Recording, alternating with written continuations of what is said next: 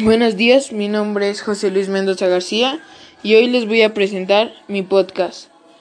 ¿Qué haría Don Bosco y cómo se... Pues yo siento que Don Bosco haría...